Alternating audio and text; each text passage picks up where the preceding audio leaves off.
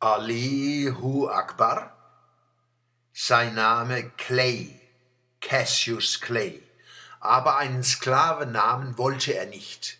Diese Schmach musste er abschütteln wie einen lästigen Feind. Nannte sich Muhammad Ali, selbstbestimmt. Geboren wurde im Namen eines anderen. Am 17. Januar 1942 Gestorben ist er im eigenen Namen am 3. Juni 2016. Chapeau! Als er den Sklavennamen abwarf und Mitkämpfer der Nation of Islam wurde, mochte der Islam in den USA noch als Fackel schwarzer Freiheit gelten. Würde der größte Kämpfer aller Zeiten heute noch die gleiche Entscheidung treffen? Sein Land bedeckte sich mit Schande, als es Ali für seinen Mut bestrafte, nicht in den Vietnamkrieg zu ziehen. Ruhm hätten die USA ans Sternenbanner heften können, wenn die damals herrschenden Anstand, Verstand und Kraft genug gehabt hätten, zu erkennen, wie berechtigt Muhammad Alis und Millionen anderer Kritik an diesem unheiligen Krieg war. Auch in Mannheim gab es in jenen Tagen Menschen, die es aus Erbitterung über diesen Krieg zum bewaffneten Kampf zog.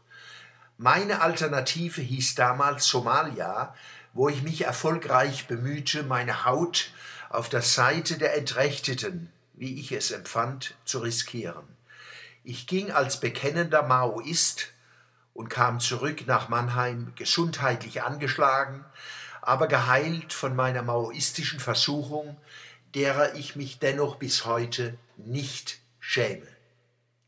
Viel Leid wäre vermieden worden, hätten die USA begriffen, was mit Händen zu greifen war, weil sie Vietnam jahrelang in eine Hölle verwandelten, nur um am voraussehbaren Ende schmählich von den Dächern Saigons fliehen zu müssen können die Vereinigten Staaten bis zum heutigen Tage nur schwer gute Entscheidungen treffen, wenn es um globale Politik geht.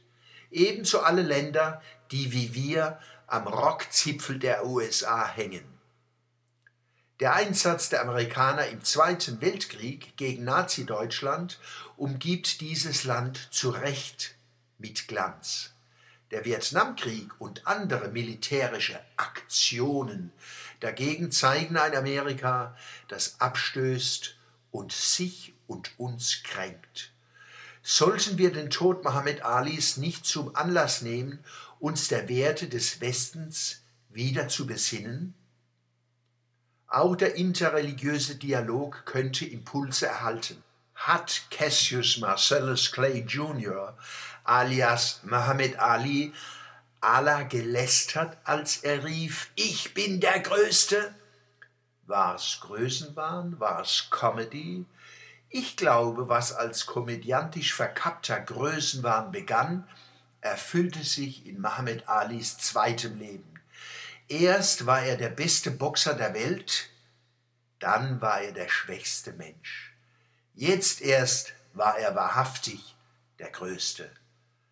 Ali, der Erhabene, Mohammed, der Gepriesene.